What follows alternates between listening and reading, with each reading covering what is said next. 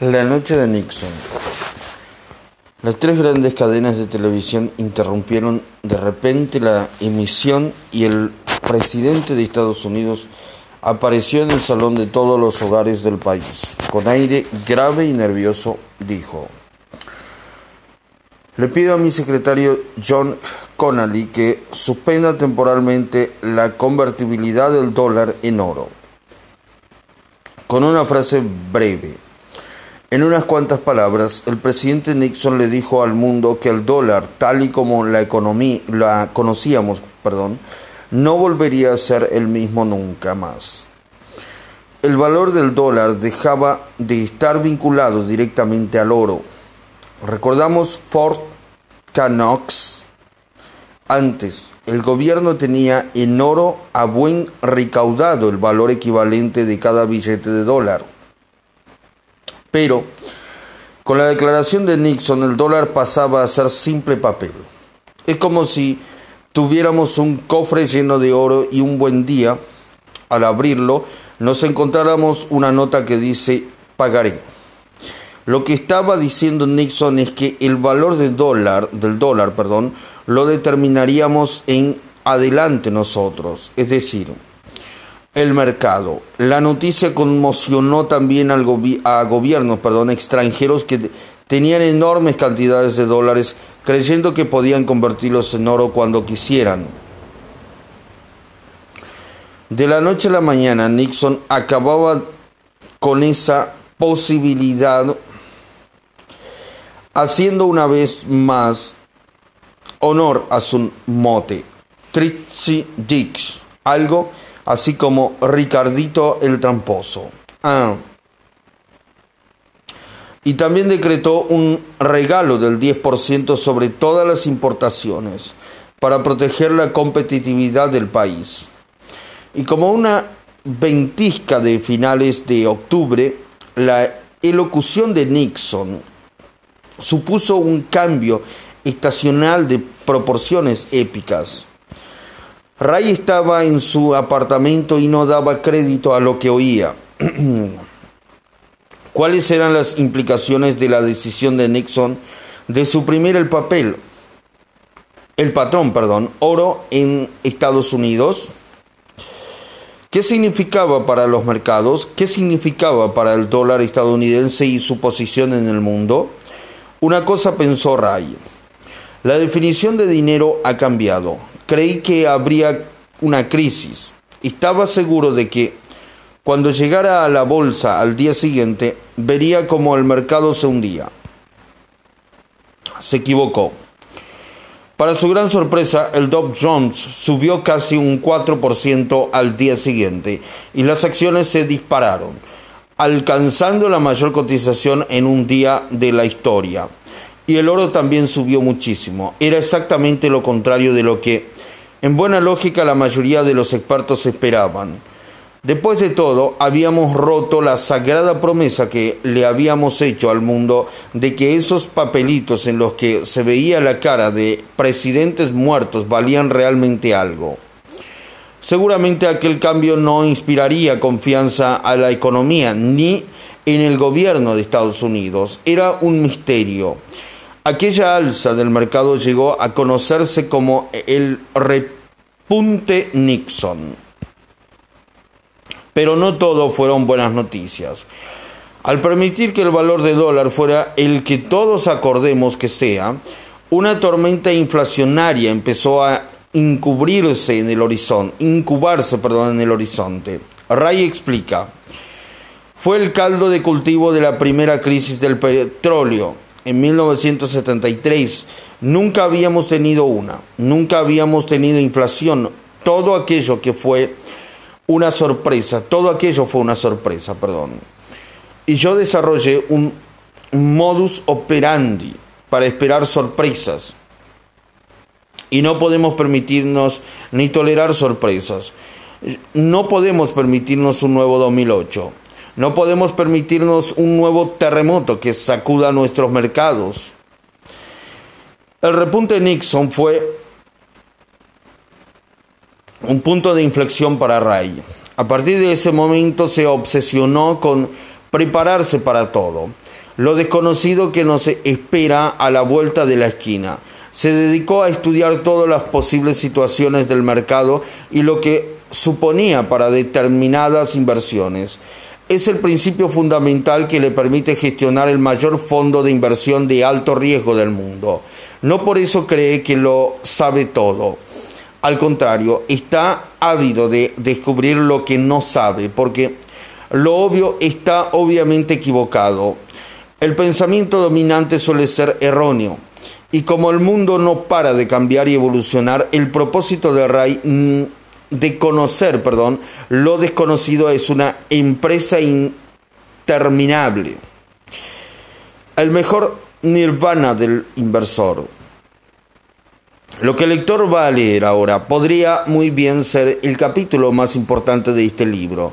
Sí, ya sé que he dicho lo mismo antes, y es verdad que si no conocemos las reglas del juego nos aplastan. Y que si no pasamos como iniciados, el saber convencional nos hará aceptar el destino del rebaño. Y que si no determinamos un porcentaje y automatizamos nuestros ahorros, nunca despegaremos del suelo pero creo sinceramente que nada hay en este libro que supere la estrategia usada por Ray Dalio para obtener el mayor rendimiento posible con el menor riesgo. Es la especialidad de Ray. Es aquello, perdón, es aquello por lo que se le conoce en todo el mundo. La cartera de inversiones que veremos en las próximas páginas nos habría dado, uno, un rendimiento extraordinario, casi el 10% anual, 9,88% para ser exactos, sin comisiones, en los últimos 40 años, de 1974 a 2013. 2. Una seguridad extraordinaria. Habríamos ganado dinero exactamente el 85% de las veces en los últimos 40 años. Solo habríamos perdido en 6 ocasiones en esos 40 años. y las pérdidas medias solo fueron del 1,47%. Dos de esas pérdidas fueron en tablas, en todos los sentidos, pues únicamente fueron del 0,03% o menos. Con lo que desde un punto de vista práctico habríamos perdido dinero cuatro veces en 40 años. 3. Poquísima volatilidad. La peor pérdida que habríamos sufrido en esos 40 años habría sido solo del 3,93%. Recordamos las grandes reglas de la inversión de Warren Buffett. Regla 1, no perdamos dinero. Regla 2, véase regla 1. El genio de Ray consiste en saber aplicar esta regla. Por eso es el Leonardo da Vinci de la inversión. Cualquiera puede mostrarnos a posteriori una cartera con la que podríamos haber asumido enormes riesgos y obtenido grandes ganancias. Y si no nos hubiéramos arrugado como bolsas de papel cuando la cartera caía un 50 o un 60%, habríamos acabado obteniendo grandes ganancias. Este consejo es muy comercial, pero no responde a la realidad para la mayoría de la gente. No me imaginaba que hubiera una manera de obtener los, los inversores perdón, particulares como el lector y como yo. Ganancias dignas de grandes inversores con una estrategia que al mismo tiempo redujera mucho tanto la frecuencia como la magnitud de las pérdidas prácticamente en cualquier entorno económico inimaginable. Perdón. Nos imaginamos un modelo de cartera que solo perdió un 3,93% en 2008, cuando el mundo se desplomaba y el mercado caía un 50%. Una cartera que nos garantice una seguridad casi total cuando la próxima crisis se lleve por delante billones de dólares de los planes de jubilación. Este es el regalo que nos hacen los, las páginas perdón, que siguen. Tengamos en cuenta que los rendimientos pasados no garantizan resultados futuros. Solo estoy facilitando información histórica para ilustrar los principios en los que se basa esta estrategia. Pero antes de entrar en materia y que de que podamos, perdón, valorar la belleza y la bondad de los consejos de Ray, conozcamos la historia de uno de los inversores más increíbles que existen en la faz de la Tierra. Sepamos ¿Por qué gobiernos y grandes empresas de todo el mundo están en comunión directa con RAI? Quien cuando, perdón, cuando quieren maximizar sus ganancias y reducir sus pérdidas. Repito, sepamos por qué gobiernos y grandes empresas de todo el mundo están en comunicación directa con RAI cuando quieren maximizar sus ganancias y reducir sus pérdidas. Me gusta. Año, el año perdón, 1983 fue malo para los pollos. McDonald's decidió lanzar el popularísimo, perdón, el popularísimo, perdón, Kitchen McNugget, que tuvo tanto éxito que durante años hubo problemas de suministro porque no encontraban bastante aves. Pero de no haber sido por el regio de Ray Dalio, por el genio, perdón, de Ray Dalio, el Chicken McNugget no existiría. ¿Qué tiene que ver el mundo de las altas finanzas con el payaso que vende comida rápida?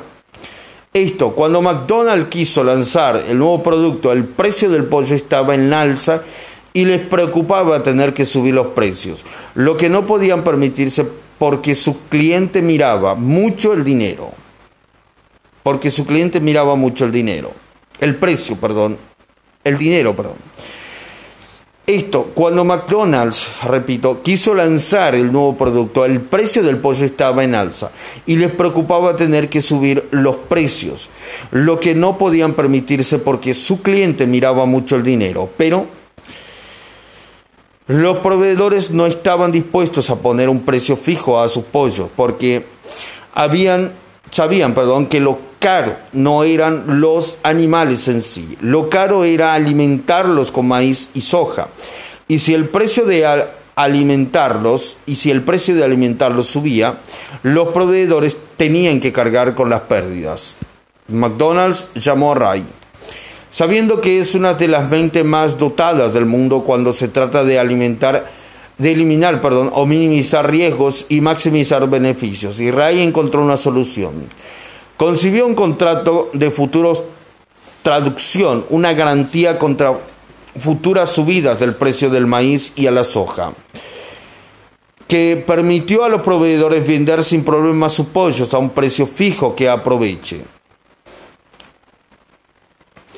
La pericia de RAI va más allá de las salas de juntas de las grandes empresas, hasta que ¿Hasta qué punto, perdón, influye su conocimiento en el mundo? En 1997, cuando el Tesoro de Estados Unidos decidió permitir, cuando el Tesoro, perdón, de Estados Unidos decidió permitir bonos eh, protegidos contra la inflación, TIPS, por sus siglas en inglés, los funcionarios acudieron a la empresa de Ray, Bridgewater, Brightwater, perdón, para asesorarse. Las recomendaciones de Brightwater determinaron el diseño actual de los tips. Ray es más que un simple gestor de dinero, es un experto en mercados y en riesgo. Sabe cómo juntar las piezas para inclinar las probabilidades de ganar claramente a favor suyo y de sus clientes. ¿Cómo lo hace? ¿Cuál es su secreto? Sentémonos a los pies de este maestro en economía y dejémonos que nos que guíe, perdón. Sentémonos a los pies de este maestro en economía y dejemos que nos guíe. Un comando intelectual.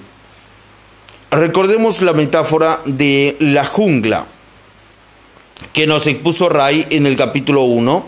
Según él, para conseguir lo que queremos en la vida, tenemos que atravesar una jungla que está llena de peligros desconocidos. Los desafíos acechan en la siguiente curva del camino y pueden salirnos al paso. Por eso, y para llegar a donde queremos llegar, perdón, tenemos que rodearnos de las mentes más lúcidas y respetadas. La empresa de Ray, Brightwater, es su equipo personal de expertos en junglas. Tiene más de 1.500 empleados que están casi tan empeñados como él en maximizar el rendimiento y minimizar el riesgo.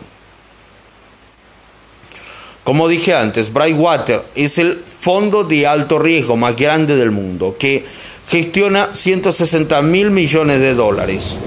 Esta cantidad es asombrosa si consideramos que la mayoría de los grandes fondos del mismo tipo gestionan unos 15 mil millones.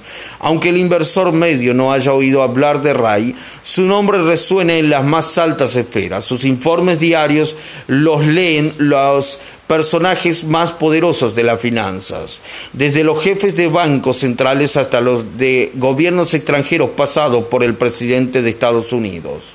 Pasando, perdón, eh, por el presidente de Estados Unidos. La razón de que los mayores jugadores del mundo, desde los fondos de pensiones más grandes hasta los fondos eh, soberanos de inversión de países extranjeros, inviertan en Conray es una. Él no se rige por el saber convencional, piensa por sí mismo y piensa muy bien. Su apetito voraz por aprender constantemente, desafiar las convenciones y hallar la verdad, lo llevó desde su primer despacho, su apartamento, hasta la vasta mansión de Connecticut, donde tiene la sede su empresa. De su personal, esos valientes de la jungla, se ha dicho que son un comando intelectual. ¿Por qué?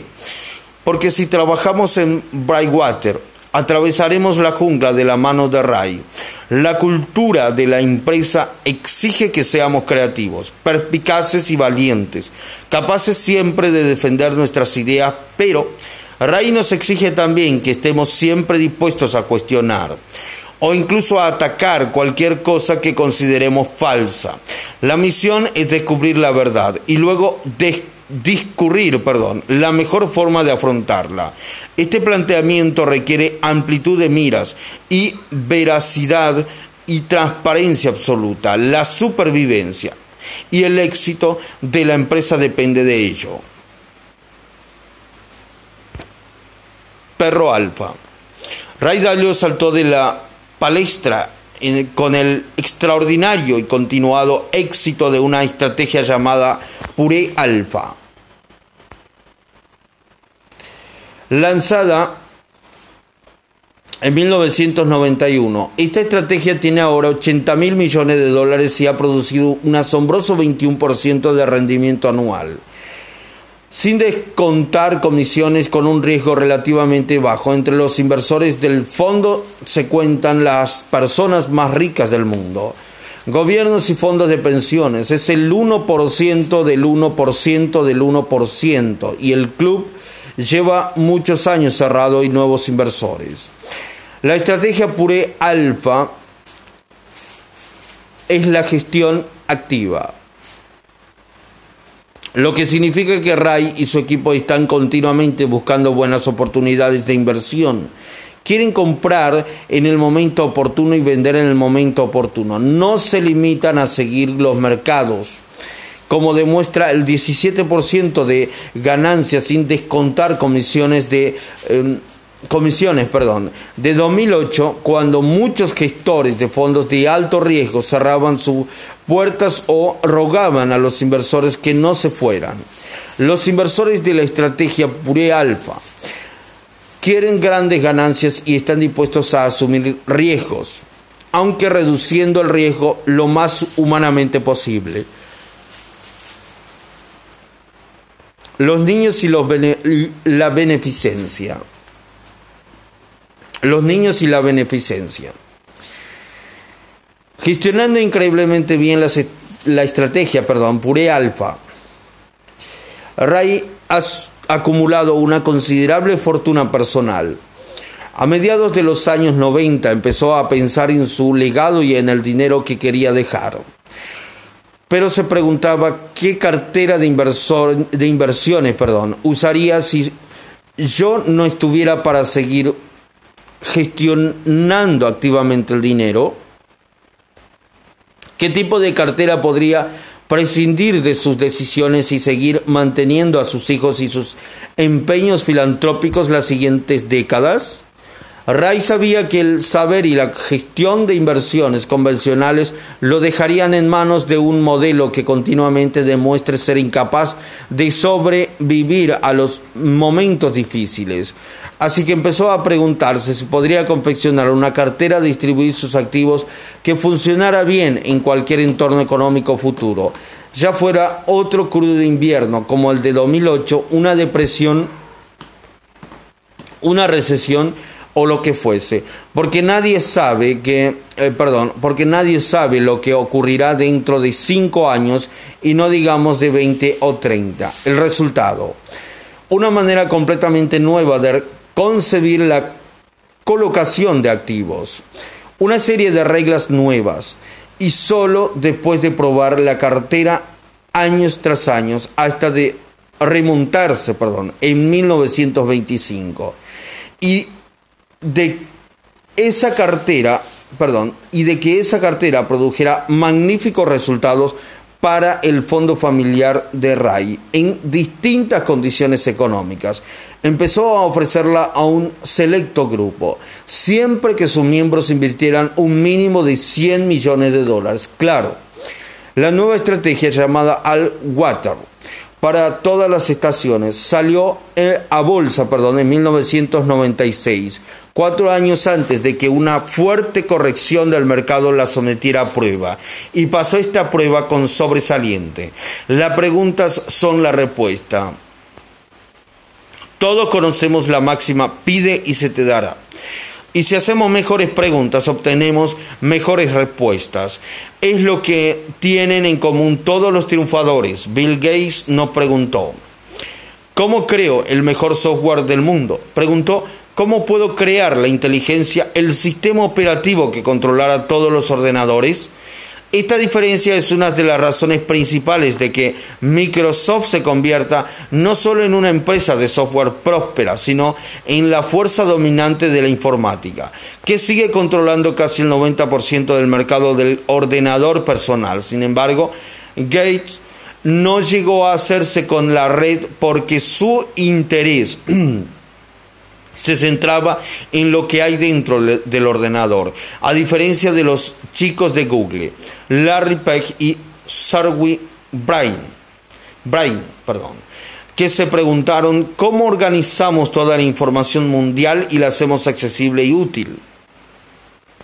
En consecuencia, se centraron en una fuerza que aún era más poderosa en la tecnología, en la vida y en los negocios una pregunta a nivel más alto les dio una respuesta también a nivel más alto y la recompensa correspondiente. Para obtener resultados no podemos hacernos la pregunta una sola vez. Tenemos que empeñarnos en encontrar la mejor respuesta. Las personas normales y corrientes nos hacemos preguntas como ¿qué hago para salir de esta? ¿O por qué me pasa a mí esto? Algunos incluso nos hacemos preguntas que nos incapacitan y nos ponen obstáculos en lugar de darnos soluciones. Preguntas como, ¿por qué no consigo perder peso? ¿O por qué no consigo ahorrar? No hacen sino limitarnos más. A mí me obsesiona la pregunta de cómo mejorar las cosas, cómo puedo ayudar a la gente a vivir mejor ya. Este empeño lleva 38 años animándome a hallar o crear estrategias y herramientas que marquen inmediatamente la diferencia. ¿Y tu lector? ¿Qué preguntas le haces más a menudo? ¿Qué es lo que más te interesa? ¿Cuál es la obsesión de tu vida? Encontrar el amor, destacar entre todos, aprender, ganar dinero, agradar a todo el mundo, evitar el dolor, cambiar el mundo. ¿Eres consciente de que es lo más que más te interesa en la vida? ¿Eres consciente de qué es lo que más te interesa en la vida? Sea lo que sea, eso marcará, moldeará y dirigirá tu vida. Este libro responde a la pregunta, ¿qué es lo que hacen los mejores inversores para triunfar una y otra vez? ¿Cuáles son las decisiones y acciones que, eh, de quienes empiezan de la la nada y se las arreglan para crear riqueza y libertad financiera para sus familias.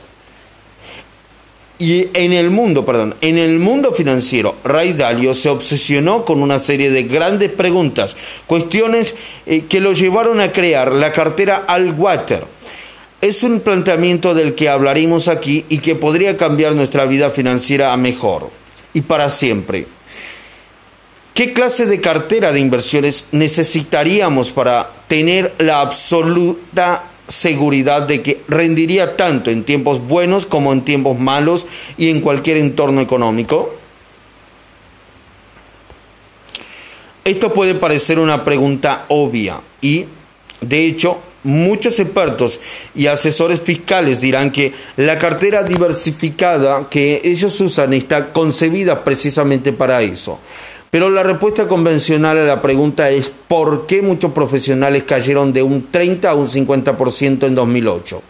Vimos como muchos fondos a plazo fijo se perdieron cuando se suponía que estaban programados para ser más conservadores conforme sus titulares se acercaban a la jubilación. Vimos como Lehman Brothers, una entidad con 158 años de historia, se, se hundía perdón, en cuestión de días. La mayoría de los asesores financieros se escondieron debajo de la mesa de sus despachos y evitaron responder a las llamadas de sus clientes.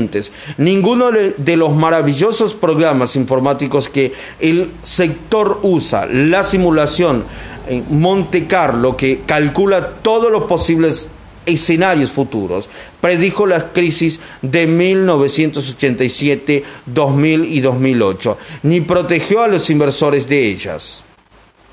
Si recordamos la crisis de 2008, las respuestas que se daban eran, es que nunca había ocurrido, nos ha pillado desprevenido. Esta vez es diferente. Ray no se creía estas respuestas y por eso predijo la crisis financiera global y ganó eh, dinero en 2008.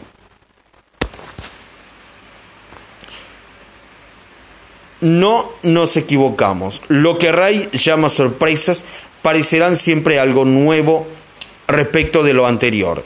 La Gran Depresión, la crisis del petróleo de 1973, la inflación galopante de finales de los 70, la crisis de la libra esterlina en 1976, el lunes negro de 1987, la burbuja de los eh, .com de 2000, de 2000 perdón, la crisis inmobiliaria de 2008, la caída del 28% del precio del oro en 2013. Todas estas sorpresas pillaron a la mayoría de los inversores profesionales muy desprevenidos y la siguiente sorpresa los pillará igual. De este podemos estar de esto podemos estar seguros.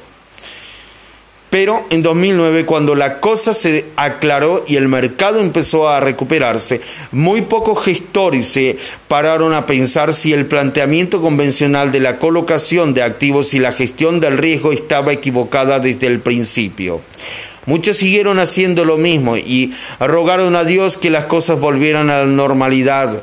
Pero recordemos el mantra de Ray. Esperemos sorpresas y la pregunta fundamental de su modus operandi, que no sé. No se trata de saber si va a haber o no otra crisis, sino de saber cuándo.